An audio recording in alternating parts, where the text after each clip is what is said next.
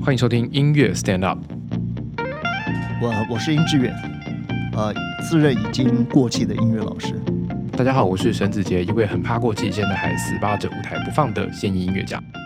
好，我们来，来老师，你最近有看了一个电影，是不是？对对对，我我我最近当然我我本身喜欢看电影，我不知道你喜不喜欢看电影。我喜欢，但我最近没时间看。对，那我我问你哈，就是说，你假如这是一部电影，他从电视看跟他从投影看，你觉得感觉如何？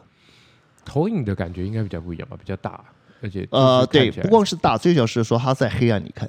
嗯，对，你所以你知道，在黑暗的时候，你看东西的，其实我们黑暗的时候，我们的那个就是左脑，就是那个左脑哈，相较于右脑来讲，我们右脑是比较直观的。嗯，在黑暗当中的时候，你就直观性会强一点点。哦，OK，所以越黑的地方，假如今天按摩，你眼睛闭起来，不管是被按的或按的人，都会觉得更敏感。嗯那你听音乐的时候，闭着眼睛会很好，嗯，对不对？但不要睡着了。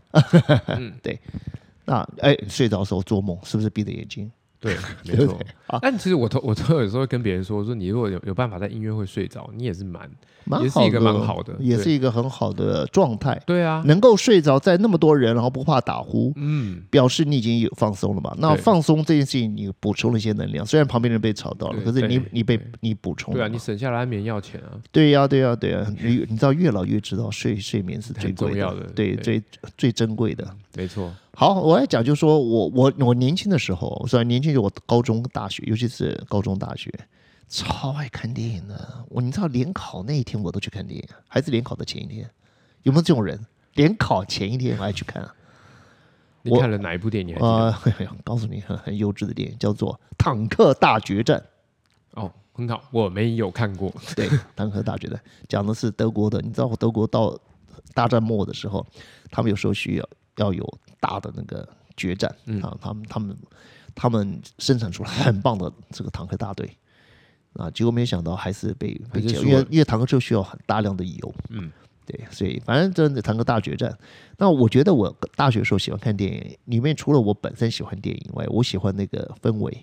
嗯，我喜欢那个两个小时在一个黑暗的地方，然后你就是用你的比较是用你的右脑去直观。嗯，虽然它也是讲故事，可是它里面颜色很多东西，它颜色、画面，然后里面的一种情境，它的那个对话、嗯，表情、眼睛，这些东西都是直观的。我喜欢这种直观的东西。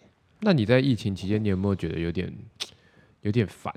因为疫情影响了很多电影业啊，那时候那阵都没什么拍电影啊。那我就在家，我们家有现在有两个电影院了，我们家四楼又有一个电影院了。我你在你的房间也弄了一个吗？对对对，那我现在有了投影之后，我发现我大学的时候那个对音乐电影的热爱呀、就变得更明显了。我又回来了，就是我可以在电影，就是看电影，我可以很安静的环境对对。然后我单独的看，嗯然后呃，我会觉得我我的整个感觉只比听音乐差一点点而已。嗯哇，譬如我最近看了一部电影叫做《瑞恩的女儿》啊，嗯有人说好，有人说不好，但我觉得好的不得了啊，叫《大卫连》这个早期的电影。嗯，那那里面的场面，里面的每一个演员的表情，我看了我超有感觉，因为我跟着他在演，很有感觉。那但但是看电视我完全没这个感觉。哦，我觉得看电视我完全没有这个感觉。我觉得电视非常适合什么连续剧，嗯，就是它要松散的，疏连续常常一个很一个东西，它没有什么特别的一种影射，它就是讲明白嘛，然后就这样演。那你喜欢看电影影集那种的吗？呃，像你看上次看的那已经是够好了吧，就是《冰与火》，对，对不对？很好。但是我再回过头看，我觉得这个七十三个小时的这么好的影集对，你要我来讲的话，我可能只能花个八个小时、十个小时，可以把我把它有价值的东西都我认为讲完。嗯可是你看那个那个瑞哥的女儿，三个小时，我就我肯定要讲二十个小时，我都可以。嗯，对，你懂不懂就像我今天讲贝多芬的九大交响曲，我我最近只是听他的第四号交响曲，我就我带全班同学听，我光是听第四号交响曲，我就觉得真是意意味无穷。嗯，对，那接下来我还要带大家听第五号交响曲，那更是不得了。第六号那太棒了，等到到第九号那吓死人。那真的，第三号、第九号是惊人，对不对？那这些东西都是他的演奏有再怎么长也只有五六十分钟，嗯，对不对？那那第三个交响背后曲可能但它蕴含的东西够你讲一辈子。我是喜欢那种，因为有些东西它东西大，但是你能讲它的时候，你会发现它淬炼出来的东西少，懂不懂？嗯可是有些东西看起来小，可是它可以一直引申的。嗯，譬如说这个酒好到极点，好，它的一瓶也许只有半公升，可是你就是沾一点，你觉得哎沾也就够了，沾一点够了，哇，哎很棒哎，真的的，很你你也许好我喝了几个月还没喝完，嗯，或者是跟最好的朋友才喝，对不对？没错，所以就最早是说它能够引申的东西多，有些东西它三个小时电影，可是它你就是你一辈子忘不掉，然后里面的每一个情节、每一个演员的特殊的表现，他们讲过的哪一句话，就回味无穷。它可能是它的回回回报是非常惊人的。那瑞根的女儿我就有这种感觉，所以我现在又沉迷在看电影了。我所谓沉迷其实也没有了，就是每一天啊，有时候花一点时间，有时候只看半小时，有时候几天就看一下，或者把以前看过电影再拿来。最近有一部韩剧非常的红，韩剧非常的红，对，叫做《黑暗荣耀》。哦我觉得搞不好你也会，因为它也是一个，就是看完之后你要去看解析，才可以找到很多哦，就是编剧跟导演对埋在背后的故事的。对它就是一切很多东西都跟呃宗教有一点牵连上。他是在讲一个霸凌的故事，就是学校呃霸凌的。现代的，就是题材是现代的。对，现代的现代的，然后就是呃，他在讲就是呃女主角的这童年，呃不是童年，就学生时期被霸凌了，然后她出社会之后，她的一辈子活到出社会之前都在为了她要去复仇做准备，所以她最后去复仇了这样子。那最近很红，非常红，那个，哈反正看的人看看到看太多了，然后因为我本来我其实就是前阵子太忙，我其实真的没有没有时间看。没有想要看，但是就我老婆强迫我，就是要跟她一起看这个很沉重的东西，不然我坐下来只想就是当一滩烂肉，然后瘫在那儿。好，他觉得跟你可以分享嘛？对，我觉得就说电视剧、连续剧或影集，我觉得他能够做到这样，已经算是很好了。嗯，对。但是我我要在我在电影里面得到的东西，我我我知道我得到的东西是什么，那我就很难在影集里面得到一样的东西了。确实有时候呃电影的后劲蛮强的。很恐怖。我最近看了一个叫《巴黎走音天后》，我已经看不到，嗯我就看，然后我就把它分析，然后我要在暑假的时候放给我的同嗯学生看。好，那我觉得它里面我们一想到走音天后嘛，走音嘛，就是一定让人家觉得很可笑。可是这部电影是法国电影，他拍的其实他在探讨人的心理的问题，和不同的人对这个事情的看法。嗯，好，为什么女的会什么音这么不准？然后他还陶醉在以为她是一个花腔女高音对等等。好，反正你看嘛，这是电影。对啊你夏天。你夏天要开新的课哎，叫夏日电影院。对，夏日电影院欸。那我的朋友就说啊，你有什么资格开这个电影院？我你又不是学电影。我说有几个是学电影开，真的学电影、懂电影的人去拍戏了，他不会来给你讲，对对对不对？所以我说我能让大家引起兴趣就不错。嗯，那但是他们有推荐我一部电影，是真的得过大奖，啊，是日本电影。那这个电影我看了以后也是非常有感触。嗯，黑白电影，日本电影。好，那很早，大概在就是就我生下来的前十年。嗯。就是哎，那这很早哎，那的第二次世界大战才结束没有多久。这部电影叫《东京物语》，嗯，讲的呃这个题材其实到现在也是一样，大家看了都很有感触，西方人也有感触，东方人有感触。我觉得你今天作为一个，你像你现在是有上有妈妈，下面有小孩嘛，嗯，那这个故事可能你你会也会有对你来讲也会有产生一点一一点程度的一种反思，嗯。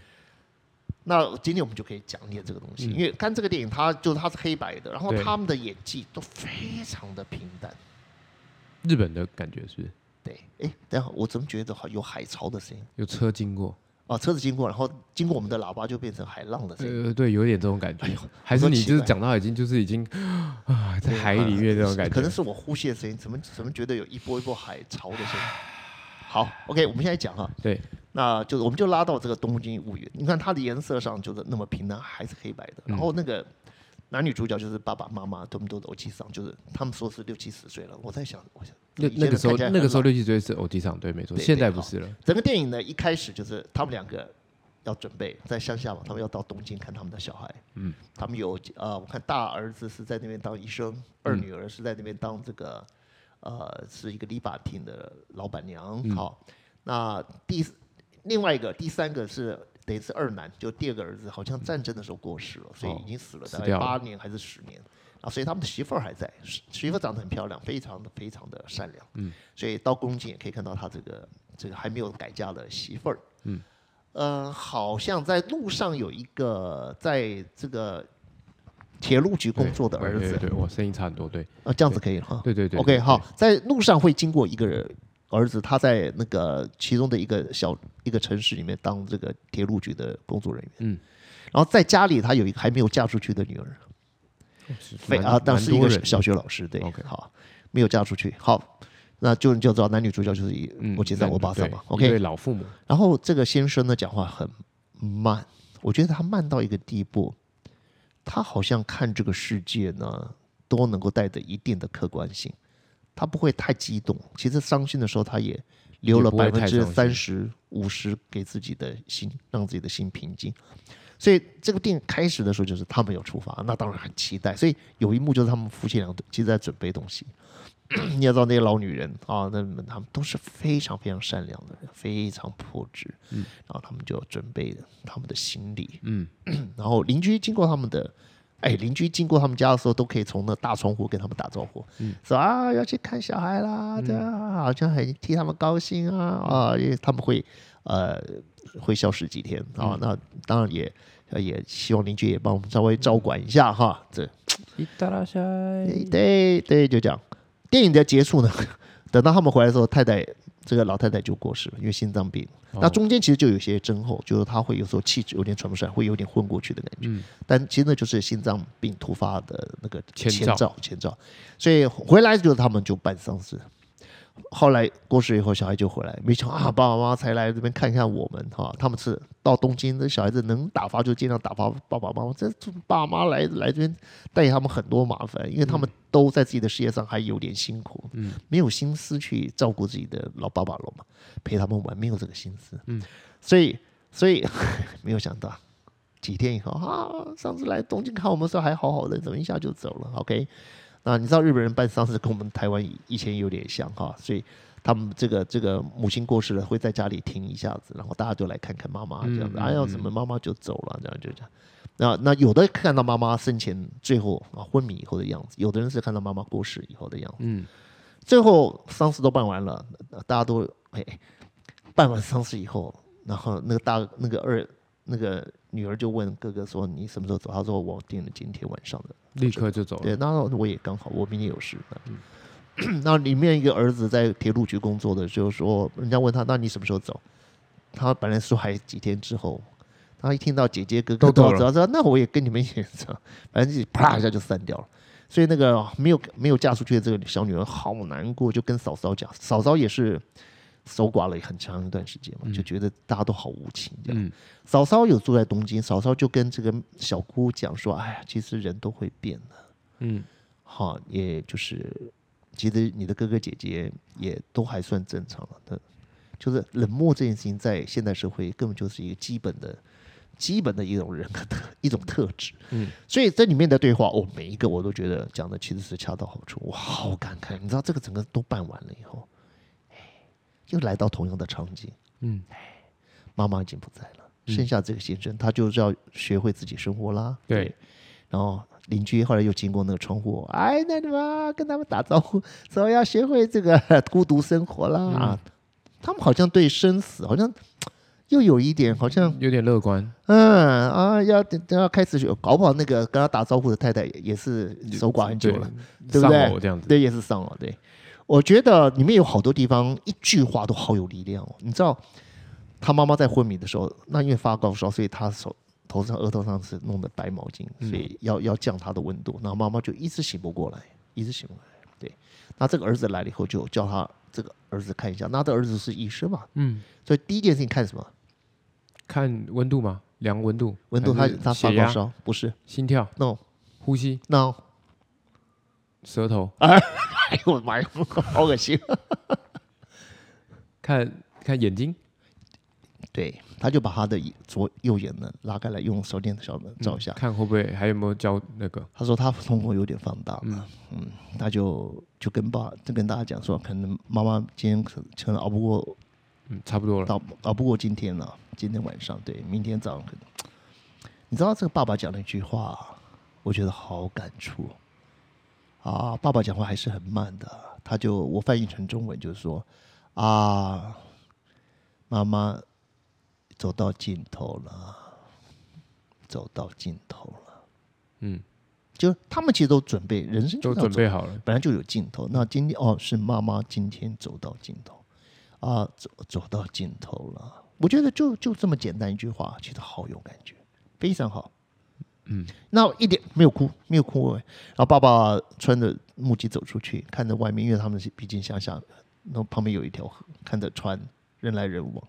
嗯，然后女儿啊，孩子小孩就去看，哎，爸爸怎么不见了？哈，大家都在那边守丧嘛，对。啊，爸爸就是说，嗯，要学会一个人生活。嗯，对，就就很很很淡，就是很淡。我觉得在这部电影里面就是很淡，但是很有力量。因为譬如说，他那个二女儿是那叫什么？他他是做烫发的，嗯，对不对？他就是很实际的一个人，他就是每天都是应付他的事业，然后还要照顾小孩，其实都已经很累了。爸爸来，他们就想办法。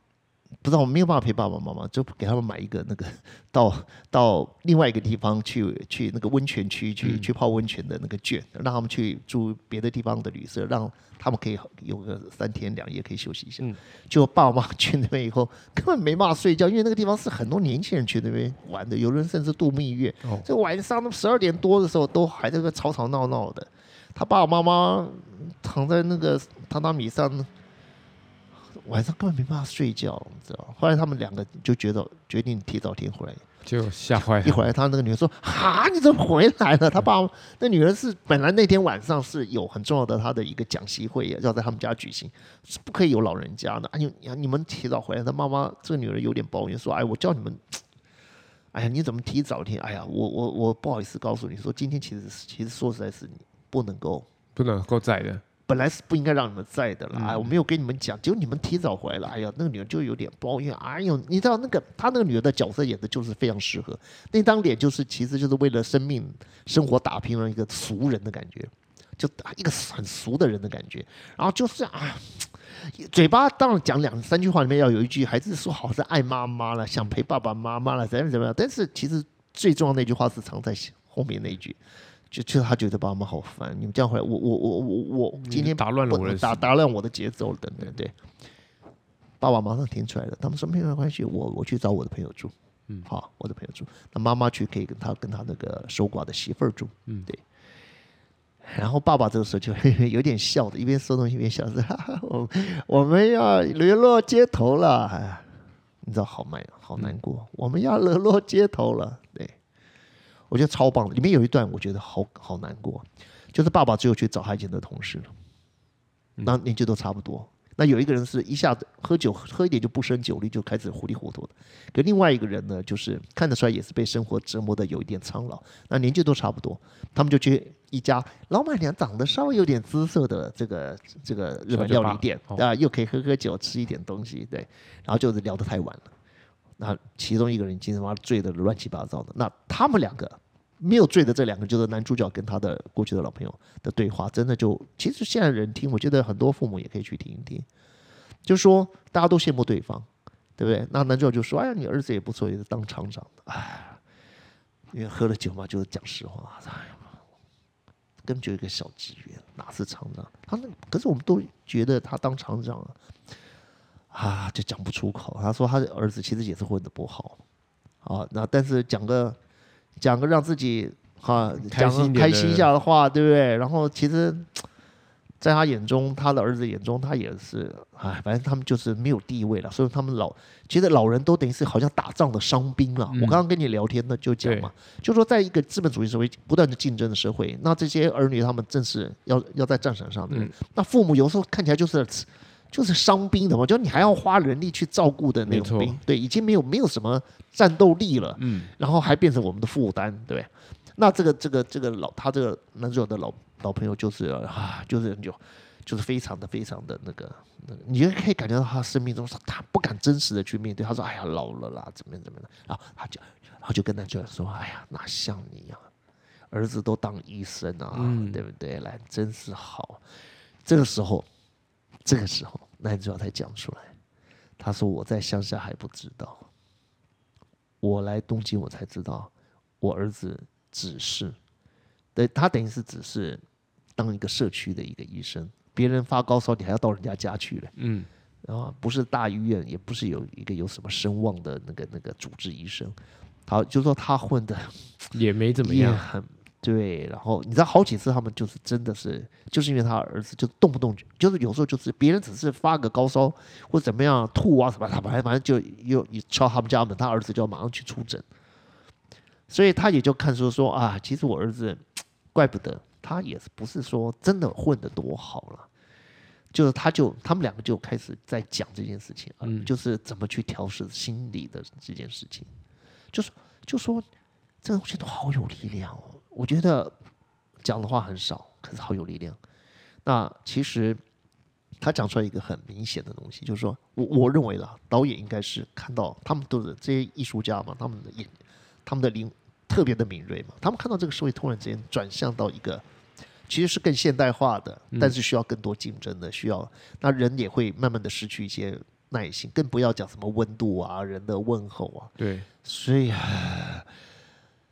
大家都对啊，爸爸妈妈去那边，他们其实是想想办法怎么样去把他们嗯。推脱，反而是这个，反而是这个守寡的这个媳妇儿嗯。对他们是有情有义，嗯，对，那所以那天晚上，有时候因为二女儿不没有办法让他们住在家里，对，所以他们就住在外面。那这两场戏就很棒，就爸爸在那边喝酒，跟两个朋友，那妈妈就说他们都不忍心对自己的女儿讲任何不好听的话，嗯。他们但是他们会也许会对媳妇讲，哎呀，真的。没关系，谢谢，还谢谢你，还有你在这边啊，我们可以对。对，对，所以我觉得看了就是非常难过。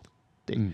那这个东西我觉得可能可能吧，我因为我对电影没有什么研究，嗯。可能是一个原型，就是我你知道我后来有看一个北欧的电影叫做《当樱花盛开时》，他们也是到柏林去看自己的小孩儿，嗯，哎，他们的小孩每一个都是觉得哇天哪，爸妈来了，惨了惨了，怎么办呢、你看，嗯。就是超级没有耐心的，这个完全就是从这部电影好像非常像，但是当然当然这个比比《东京物语》晚很多，嗯，但当时我看了那个欧洲的电影叫做《当樱花盛开时》的时候，哇，我也觉得年轻的儿女这这么冷漠啊，这真的还假的？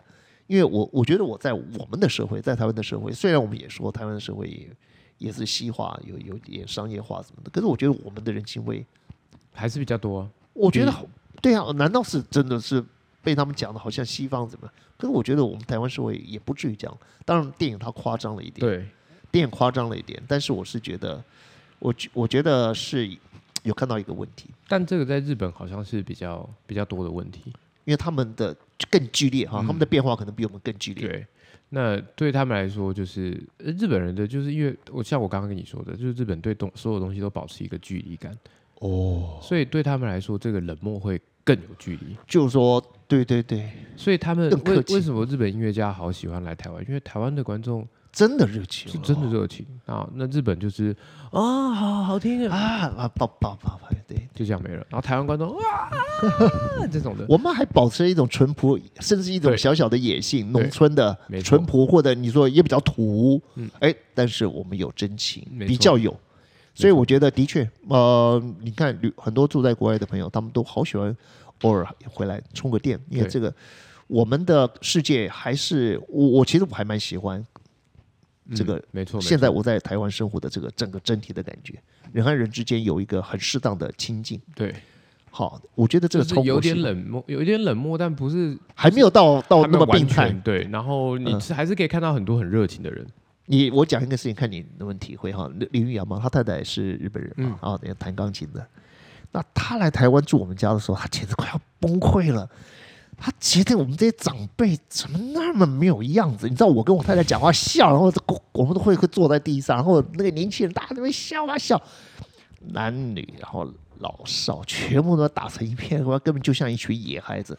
这个拗口真的觉得哪有这样的事情？在他们来说好像就不会是这样子，他们就是做好好的啊，还没有看过哈，可是你知道我们的聚会，大家都是这样子，都是觉得，我现在我跟我学生到山里面一起喝茶，吃吃颗花生米，吃花生米，大家聊天那种快乐，难道那个不好吗？我觉得好的不得了哎、可是，在日本文化里面真的很难吧？啊，老师跟学生不能打成一片啊，可以，年轻的现在年轻的可以，哦可以但是就是我希望他们有一点年纪的，就是会还是会有一点那个。听说韩国人的对男女啊，这个尊卑啊，嗯哦，上司跟晚对他们的那个更清楚，是不是这样？对他们很清楚，他们非常的阶级非常的明确。哦，那我们台湾相较之下是一群乡下孩子啊，所以你就会觉得有 你，但是也就是有时候你就觉得，哎，这个阶级就是这么不不明确，所以才导致很多问题。但是又另外一个方面想说，啊，就是因为阶级这么不明确，你才可以这么的 对对对轻，松这样子。所以觉得有好有坏，有好有坏对有时候在工作上面阶级分的比较明确学会责任会，对，当然也比较有点分寸，对。对，比较有分寸。对，没错。那我们对啊，那长辈好，你我们就稍微服一点，那但是责任他来扛嗯，但是我们要要比要要要分工的时候，他他主哈，我们是我们是从对。这样，对。好，我觉得讲到这个，我就我这是我最近看的电影了，但我发现一件事情，不知道你有没有感觉哈？因为你知道我以前看过日本的几部电影，呃，我我我甚至可以现在就找一找哈。嗯那个，呃对不起哈，我们这哦，好，假如你可能耳机要先拿掉，等等我一下哈。对，老师去找东西，然后对我去找一个东西，对我来继续帮大家垫垫。嗯，老师现在在翻一堆，这什么啊啊？是一堆等一下哈，啊，等一下，我我为什么要找一个电影哈？我觉得我发现我看的一些日本电影好像跟死亡都有点关系。日本人好像蛮多，就是走这种走这种风格的。对对，那嗯、好了，刚才我们讲的这个这个叫《东京物语》，对不对？对另外一部片子其实拍的也相当好，可是没有人会想看的，啊，没有人会想看 它叫做《葬礼 》。葬礼，啊我 OK，你看哈，OK，有一部电影哈，叫做《海街日记》，这是海街《海街日记》。日记，哎，这部电影呢也是日本电影，拍的很好，拍的很淳朴。哦但是它里面呢，也里面讲到老跟死亡，也也是讲到这个，对，也是讲到这个。还有一部叫《送行者》，你有没有看过？送行者，我有看过啊，对。呃它也是讲嗯，有跟死。亡相关的啦。老师，对不起，那个耳机有那个那个掉下来，掉下来那个。好，好，等一下，你我稍微讲一下。对对对，我这个我在在你耳朵上面，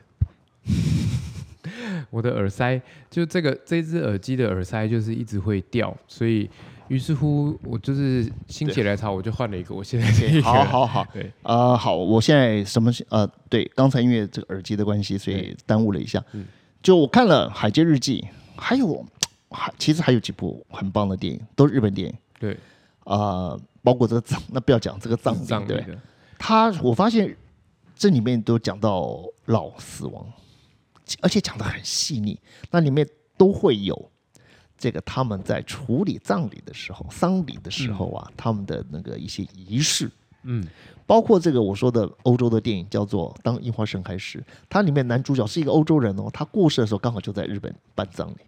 嗯，好，那也是一样，里面都是日本的葬礼，哇我发现，我发现好，就是这是一个很重要的一个主题耶，在他们里面。在日本的文化里面吧，对对对，那宗宗教，而且因为其实很多人都会说日本拍的比较这种生活小品，可是他就是把生活发生在生活的事情拍出来，对对对对对，对他们比较不不不会说什么忌讳什么，或者说特别那那主题特别多。你说送行者也是一样，嗯对不对对？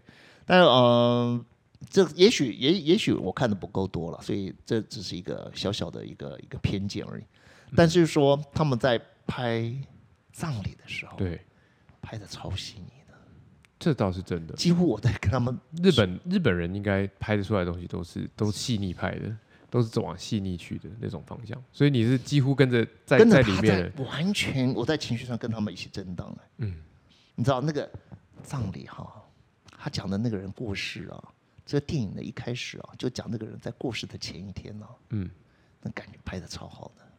哦，他是一个老先生，他到大医院去做身体检查，他太太下午的在等他先生。那他们住在哪里呢？住在乡下的一个别墅，那个别墅是他女儿跟女婿的房子。啊，他女儿女婿呢是在都市里面拍电影的拍影片的，有时候拍广告的，所以也有点钱，但是房子不，这个乡下房子不住了，就给岳父就给岳母住爸爸妈妈住了爸爸妈妈住。那整个电影开始就是那个妈妈老老太太啊，也没有很老了，也是六七十岁，坐在那个椅子上已经睡着觉了。嗯。啊，然后你拍起来就有点恐怖，因为睡着觉的时候你还以为是不是已经死掉了。哦，对。对，然后呢，他那个镜头一开始拍的时候拍的其实是那个布那个那个皮腱的感觉，那里面好像有毛细孔，你会以为就哎呀，这什么可怕的皮肤啊？其实那只是那不是人，然后真的拍到人的时候啊，你就觉得啊，这是一个人了，对，所以那个先带给了一种死亡的感觉，然后拍到人哦，后来才知道这个睡着的人呢睡得很熟，他是活着的人，他还拿着扇子，原来他是一个太太，他是活着人，后来他起来了，起来了哈，他先生回来了，嗯。他先生回来了，你看他那个走路，从远远的巷，从远远的那个路上走过来，因为是乡下，所以那个那个路上就是泥水，就是泥土的路哈。然后他走的时候就，嗯嗯，你也感觉到年纪不小。结果好，他到家里了，太太做饭给他吃了，啊，就这两老夫老妻，对不对？先生讲什么呢？他在高兴，非常高兴。他今天做的身体检查，一点毛病都没有，健康，很健康。啊，高兴！好，太太就煮饭给他吃，然后他们就吃，然后他先生就买了一些鳗鱼，熏的鳗鱼，然后买了一些好吃的水，那个梨子，那个叫什么梨？可以就挖起来吃的，沾一点酱油挖起来吃，那叫什么梨？我不知道啊，洛梨，洛梨哈。总之呢，先生就是那么小气的先生呢，他太太说那么小气先生也就啊，那旁白了，就说小气的这个岳父。也买了，也买了那么多，对，可见他心情有多好。对，然后吃喝酒高兴，然后就跟他太太讲多么不恰当的话。他说：“我觉得自己就是年轻啊，啊，我要我要找一个妹妹，二十几岁的，我要娶一个妹妹，啊，这个我要跟她分享我的人生，我要跟她分享我的人生。”反正他太太就是吃一副一边吃东西一边的，又不是很，就是应付他，就是好啦，随便你啦，随便你啦。嗯，你知道我看这个超有感觉的，因为我看过这样的人，就是很不尊重。吓我一跳，我以为你就说我看这超有感觉，因为我也想要。No No No，我就觉得就说你能感觉到，我身边我有见过这样的，嗯，就是自以为是的男人，嗯，然后那个太太觉得没有办法，要不是你是我先生，我早就那个对对。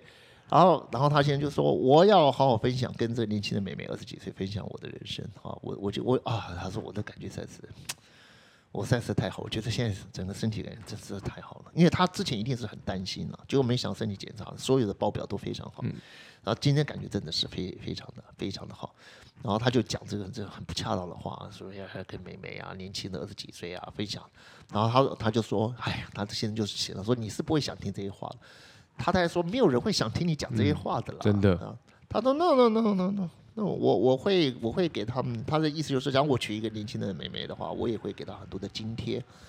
他们他们其实是是愿意跟我分享，他们是愿是你这种人才不会想听啊。好啦好啦，他太太说好啦，都随你啦，你要什么就怎么样了哈。然后他太太弄完饭就去洗碗了。先生呢，哎，坐在摇椅上就晃晃。然后这时候旁白就说了。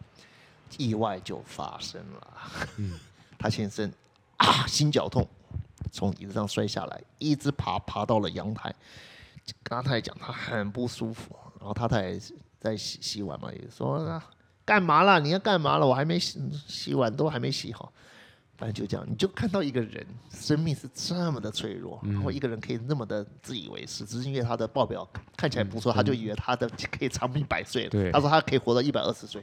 对，那当然，第二天就开始，他就躺在棺材里了。嗯，他的他的葬礼。然后整个电影哦，讲的超细腻的，一直到完全结束哈。我我从来没有，从来没有正式的参加过日本这一辈子没有这么正式 的参加过一个日本人的葬礼。我从头参加到尾，但我觉得拍的非常好，非常有感觉。呃，我就给你稍微，然后当不要描述太多了。嗯，但是。欧洲的片子哈，专门讲到这个葬礼的，只有一部片叫做《没有人无人参加的告别式》啊，这个这个也是讲到葬礼的事情，对。但是我觉得那个焦点不一样，嗯，我觉得这个我看到这个葬里面都有点在调，稍微有点小小的在调侃这些活着的人呢，其实也是活的一个在一个没有没有什么质地的一种，觉得大家就是喧喧闹闹的，然后处理事情，然后人死，嗯，那看一看，然后。有时候是社交的，有时候就是公式化的，嗯，然后嗯，就是这样，两天三天，啪就结束，然后一个人就走了，啊，其实说在，大家也没有真的难过，也没有什么多难过，对对，因为活的时候也不会带给我们什么快乐，对不对？也不是什么太重要的，对，也没有人会真的会想念他，对对不对？然后对，所以我觉得这里面，我我觉得可能别人感觉不一样，我就觉得他有一点点在。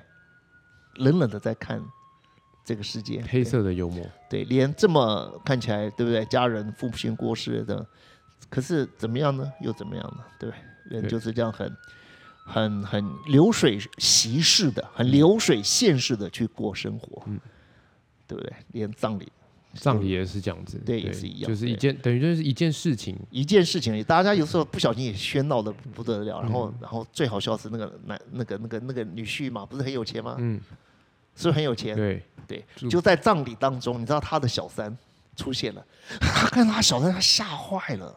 那电影在拍到这一段的时候，我们根本不知道那就是他的小三，我们也不会知道，只看到一个女的长得很性感，好像对他蛮好的，然后好像又好又陌生。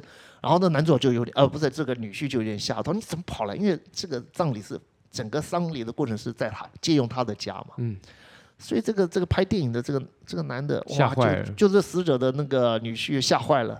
其实这个后来越拍越好笑哦，因为这个东西就，因为因为这段时间这个这个这个帅哥，也就是这个女婿，他会会缺席一段时间，可能小三受不了了嘛，哦，就跑来找他，嗯那没有人知道这是谁啊。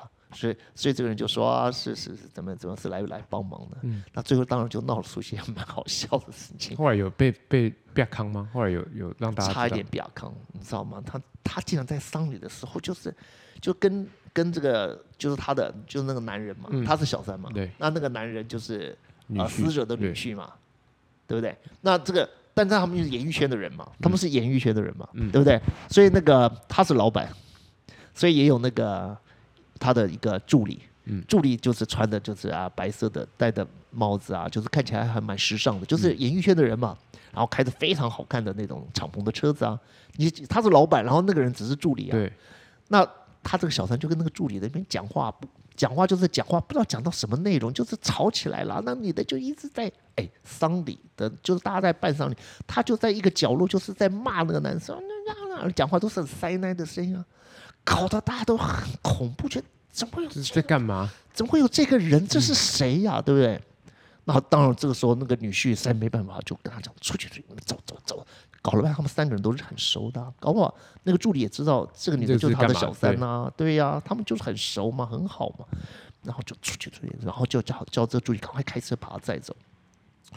那这个女的受不了，说你那你要到这两三天她都没理我，对，所以就在荒郊野外，一定要这个男的对她好一点。他搞的就是很好笑，其实是蛮好笑的，就是这个里面就很讽刺，反正就是生活嘛，大家都还是要过嘛。对，然后丧礼这个突然之间，生活里面只是出现三天的时间，就是一个小小的休止符离，对对对对，抽离呢都有人受不了了、啊，对不对？那当然尽量弄到没有人发现就对了。所以这个东西就是这种天，就是突然的一个小小的这个事情呢，就是这样荒谬，你就觉得很荒谬。然后他就马上一张脸又要马上再去应付这个岳父的丧礼嘛，对对，然后安慰自己的太太。然后大家其实嗯大家都看到了，是不是？啊、没有还是没有知道的人其实不多，其他人还是继续过，他继续参因加为大家也没有想到这件事情，嗯怎么会有这个那种人？谁来的？哪里来的？这什么奇怪的人？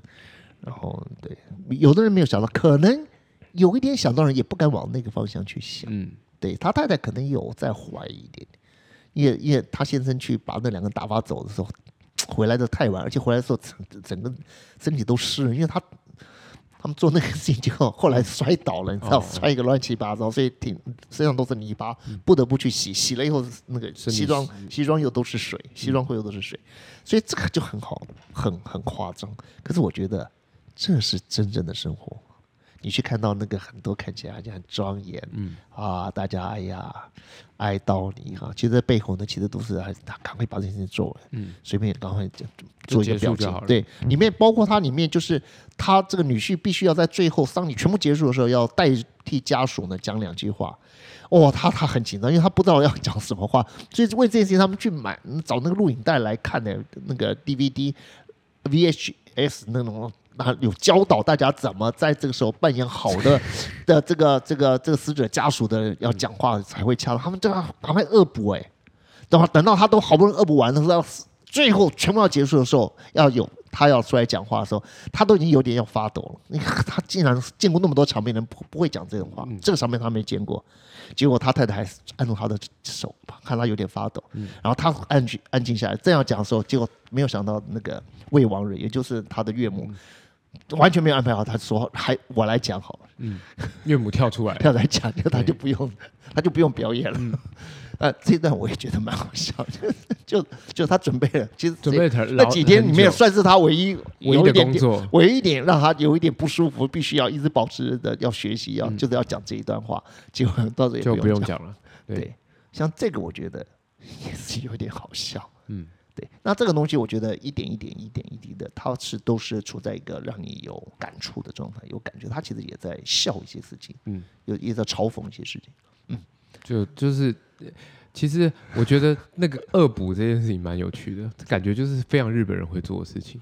呃，你看这个东西呢，其实都在在里面有太多的内容，会看的人就看的更多。我觉得有点像日本料理。我觉得东西看起来不多，譬如说我我吃过一次日本料理，我真的超赞叹，因为我岳父是派驻在日本的一个一个一个公司的主管，所以他是那个地方的社长。他带我去吃我第一次吃过最棒的日本料理。他到东京哦，银座很棒的，哇，在大厦里面进去，哦哦，然后就开始，哎，你知道我吃一吃鱼哦，吃到我赞叹到不行。你知道那个鱼有多漂亮、多新鲜，然后就开始切，然后就告诉我们要吃这个鱼生鱼片怎么吃？哦，好好吃！然后每一个头煮汤，生铁吃生鱼片。什么东西配什么？最妙的是什么？你知道？他最后把那个鱼骨头啊，嗯，骨头里面还有那个脊椎，那个脊椎里面有炸，有那个有一条线，你知道吗？骨髓。哎，他竟然可以把那个拿出来炸，他竟然可以拿来处理。嗯，有没有炸我不知道，但是最后呢，把那块骨架子呢，轻轻的一炸，漏斗，哇塞，好漂亮的一个，嗯，一块骨脊椎，对。好，他的那个，然后呢，很漂亮。好，可是一炸以后，他说全部可以吃。我告诉你，吃完以后，我发现除了鳞片以外，我全部吃完了。鳞片你搞不好也吃了，搞不好已经吃了。对，搞不好他在那个鳞片那个那个那个叫什么？他有天妇罗可能掺在里面。总之，他把这只鱼吃光光。没错，就吃到连鱼的妈妈都不认得他。没有了，谁都不会认得。但我那次我就觉得，哇，好棒。就它是向内的一个东西，嗯，对，它没有一样东西糟蹋。头那个小小的头走了，这个他们叫什么？他们用的很好的那个那个昆布，呃，类似那样子的，呃，他们用一种一种就煮煮鱼汤的那叫什么？素呃 miso miso 味增，对。所以那天吃是我这一生中吃东西里面一个很明显的美好印象。嗯，我在一个小空间，只是一个小吧台，然后那个一个玻璃里面放了各种。各种海鲜，对，然后它切，最重要是这个厨师就像一个音乐家一样，他在处理每一个动作都有一种美感。嗯，我觉得这个都是他从他当学徒开始，他都遵循的老师的教导，然后更上一层楼。所以那次我就有一点体会到所谓的日本文化，有一点。嗯，那我当然我岳父把我们带我们去吃好的嘛。我岳父是一个非常需要好的东西的。嗯。啊，那他也是对他自己的职务，嗯，也是非常的骄傲，要好好的表现啊。所以那次是我第一次去日本吃那个日本料理，太好。好，你我这样讲，你觉得应该符合那个？哎，我完全那种漏斗是我看到哦，什么什么什么一一只骨头，对我想象完全想象得到啊！你讲完我就想象得到了，对，骨头好漂亮，骨头炸来吃啊，它就像饼干就脆是是是，你有这对。这个没有经历过，还真不知道。你跟外法国人讲说，他们最后把骨头吃掉，而且最要是那骨头削的时候没有把它弄坏掉。嗯，所以每一个关节都还还是连接在一起的。没错，所以完全想象得到，而且就是完全一整条鱼，真的就是就像我说的，就是就是我我记得我有一次带我老婆去吃那个呃剁椒鱼头，剁椒鱼哦哦，剁椒是一种调味料，对。剁碎的辣椒，剁椒剁椒啦，剁椒鱼头。那那个那个鱼头，他们都用鲢鱼头来做，鲢鱼头大概大概这么大吧？对对对对对。然后上面里面有很多骨头这样子。然后因为我老婆是很会吃鱼头的人，很会吃鱼的人，应该这样说，她很会吃鱼，她很喜欢吃鱼。她在吃鱼的时候，大概是她这辈子最有耐心的时候。她会把整条鱼吃到，就是那个那个阿姨进来看到，哦呦，哦鱼怎么变这样？就是一骨头一片一片的这样摊开，很漂亮。然后最后呃，摊在他的盘子上面，一片一块一块一块一块，就是上面没有考古学家这样，好像把一片没有残留任何的肉，就是说那个因为鱼骨头有头部分，它有很多胶质啊，其实很好吃。它的那个下巴，对啊，对，腮的腮的地方，那个眼睛，剔出来，对对对对，所以它胶质多，然后骨头也不是硬的，是有时候一片一片，的没半透明，的。对，但你要很有耐心，把每一片骨头拆解开，你就可以吃到这个东西，这样子。所以，呃，我个人是非常懒惰，我不，我不哦，你不吃鱼头啊？我我吃鱼头也是我的嘴你吃眼睛对，然后他就把鱼头这样拆解掉，然后就吃到真的是，那阿姨进来吓到，我们那天就说，那你把那个鱼头吃到，连他妈妈都不认得他了，对，就只是一片东西而已，这样子，对，所以 很好笑。但日本人完全就是往这种方向去的、啊，他们的那个像什么呃鳗鱼的肝也可以拿来做烤串啊、做汤啊、煮汤啊、鳗干啊这样子，各种的不浪费。厨我觉得厨师，呃，厨师有一个很很厉害的地方，就是他可他可把很多东西都可以，对，他不浪费嘛。例如说虾子，我们像我自己就对就把虾头留下来熬汤，对啊，那个很棒，对嗯，胆固醇很非常高，哎、对，但是虾熬完汤整个就会变成红红色的这种感觉的，对。但是我跟我阿嬷讲说，因为阿嬷做菜都把虾头剃掉，嗯，然后我就说，那你的虾头去哪里了？你都买那么好的虾，那虾头去哪里？他说丢掉啊。哎呦，然后我就说不要丢，下次留给我。他说留虾头干嘛？我说你留给我，我要炖汤这样。然后阿妈就特别跟我舅说那个虾头不要丢哦，哈，生日节要哦，哈。然后我就说 好好好，然后我舅给我之后，他我就帮我把虾头都洗了，把里面的虾膏都洗干净了，给我 透明的虾头。我想说给我干 嘛？要给你做标本，他以为你要拿回到实验室当标本，给了我五六十个空的虾头，这样子，我傻眼这样子，我就跟他说，我就是要里面的虾膏，你就把这东西都剃掉，还洗掉，还跟我说你洗的很干净，好像我应该要谢谢你，你把我的虾头洗掉一样，这种感觉。对对，就我们在我就对对老一辈有些人不太知道这件事情。不过新鲜的虾头丢掉真是超级可惜。但是假如它已经有一点不好，那头就是它坏的最早的地方，应该是。所以那个丢掉了，可能代表就是说把一些危险的东西拿掉呃，。确实啊，不过我都是新鲜剥掉，然后直接冻起来，然后你煮泡面的时候就丢两个进去，整个泡面汤都变甜的。对呀、对，对，吃泡面也可以吃的很奢侈，这样子。所以其实我我觉得，就说我我我不瞒你讲哈，因为我是 A 型，又是处女座，嗯。其实我非常了解那个日本人那种精益求精的那种精神，因为你像我们家住在南市角，很有些很多很有一些人可能来过我们家，我们这走出去丑死了，我们家外面又吵又丑，所以我就尽量让我可以那里面。对我我可以改变的地方，我尽量让它稍微美一点。嗯，对，所以来我们家的人，我不敢说怎么样，但是就是说，至少比一般的家庭来讲，就是里面美的意识会比较多一点。嗯，而且我觉得你这个挑高这个意看是非常舒服的。我我我我很注意，因为我我我再不在里面再注意的话，那那我在哪里注意呢？因为外面的啊，所以你看我在想，就是说日本的摊开地图，它的它的服务业上它受到一定的影响，对它就是它比较边陲嘛，它整个是整个亚洲大陆细的这样。对，而且它的可能吧，我不知道天然资源，山川大河啊、它的山川，它的这个呃物产，它的多样性可能是受到一定的限制，而且它又不是交通枢纽，对，没错，所以它就是，但是它在有限有限的那个他们往内发展了嘛，对，对发展的非常的好。对对，对所以其实在日本的艺术市场，在他们本的国内就非常够用了。所以有些人就觉得日本这个团这么棒，为什么不出国演出？呃他们都已经演奏不完了，他们第一个演奏不完，第二个他们对于外外国外来的文明、外来的世界都还是会有一些距离感，他们会有点害怕。哦，对，所以他们怕出去了之后，我就再也不能控制我的品质啊，或什么东西。这也是我们哦经常在做日本节目会遇到的问题。他们就是要纯维持那个纯粹，他很怕这个东西一不纯粹了就，就就没了，就没了。而且很就像是老师你是处女座，我也是处女座。如果真的还假的？对我我处女座的，我处女座 O 型，但我没你那么严重。如果在一就是水里面不小心滴到一滴东西，你会不会觉得很受不了？就是干净的地方突然有一个，我对这个东西比较没有那么那个。比较没有那么感觉嘛。可是你的你的水，你整缸的水慢慢的会被染色，对我我应该这样讲哈，就是说我我有一个很强烈的的追求纯粹的那个倾向，它比较是，譬如说我们家，我一定不会让一个东西看起来它是整齐的，哦，但是它绝对不可以是没有意识的去摆放。就是说，像我我看到我的一个学生家东西超级整齐的，又干净又整齐，我反而很不舒服哎、你知道太整齐了。那我喜我另外一个朋友，他一个学生，我也去他家，我就喜欢他们家的摆设。他们家的娃娃，所有的椅子摆设，你会觉得他们整个家的所有东西都在互相在在对应。他们像是乐团里面，你看嘛，double bass 离小提琴、啊，申书号离这个 piccolo 可能很远，对，但是他们都在一个一个对的位置必须要有一个对，一必须要有一个对应了。他必须是，那我觉得一个家一进来，我觉得哎。他是用这个整个家在思考怎么摆设，那我就很喜欢。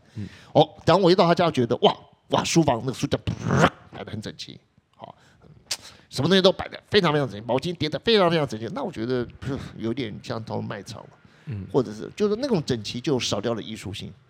那艺术里面不是要求整齐，可是艺术是要求一种和谐，一种很美的一种搭配，它是需要搭配。嗯，我喜欢一个家是搭配的，而不是说家里很整齐，也不需要那么干净。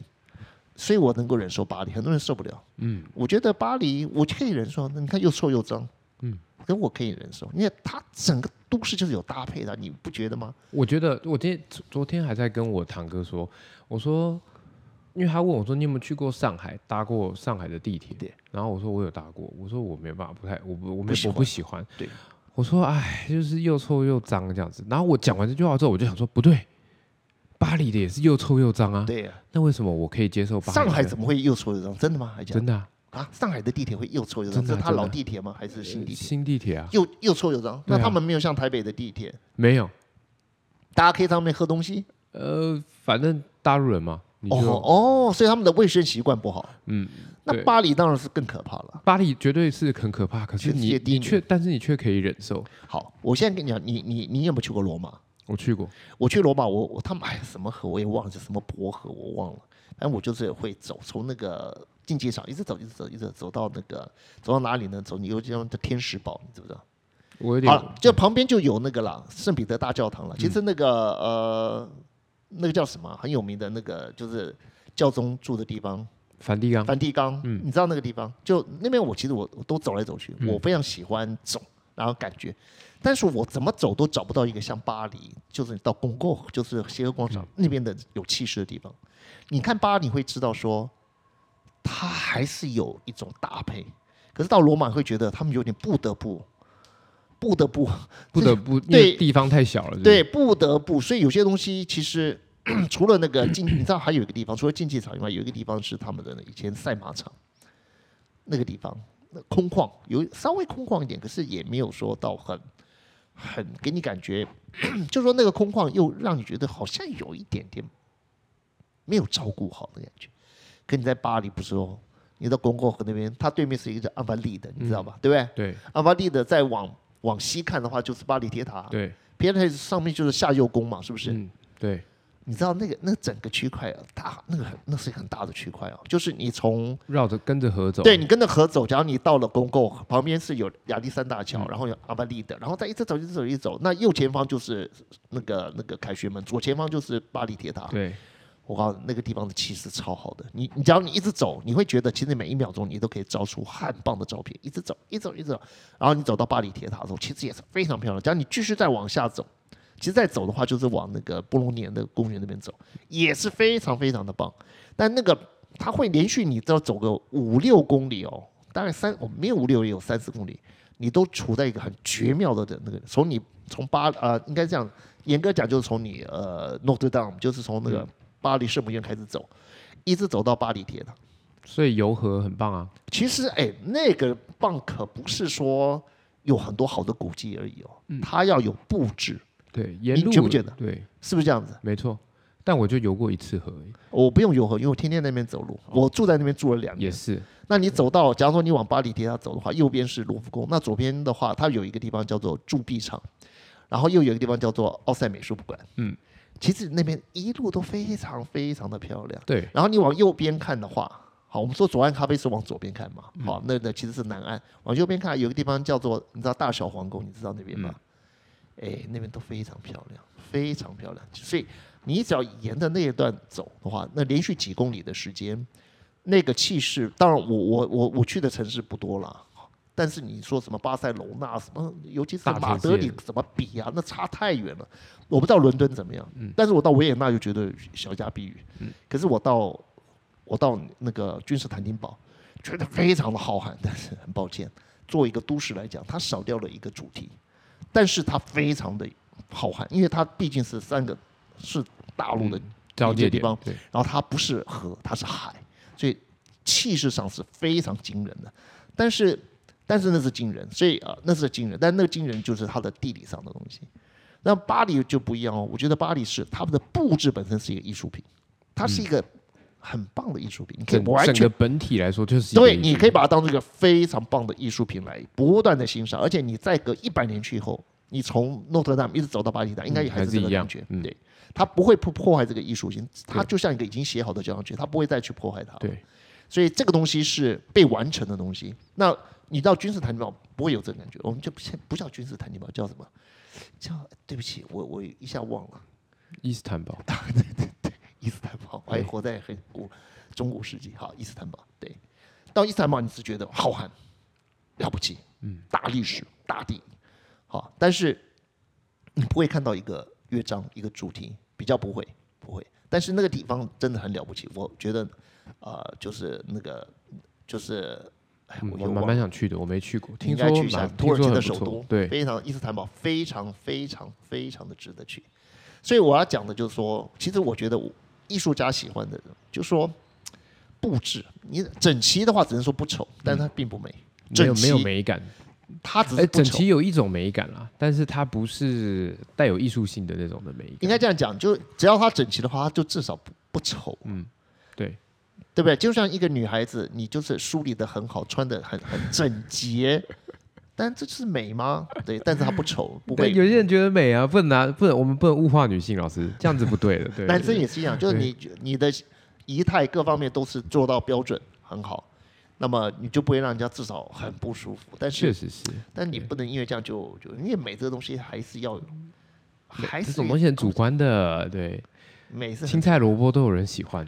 好，对我们讲到这里，我们下一期讲一个东西，好吧？你还有时间讲吗？我们下一集讲。可以，可以，可以。你就讲到这个所谓的艺术，艺术跟不是艺术，就是工艺跟艺术有什么差别？好的，我们可以聊这个东西。我们先讲到这里，因为这集已经六十分钟了，那太久了。对，好，大家再见，拜拜，拜拜。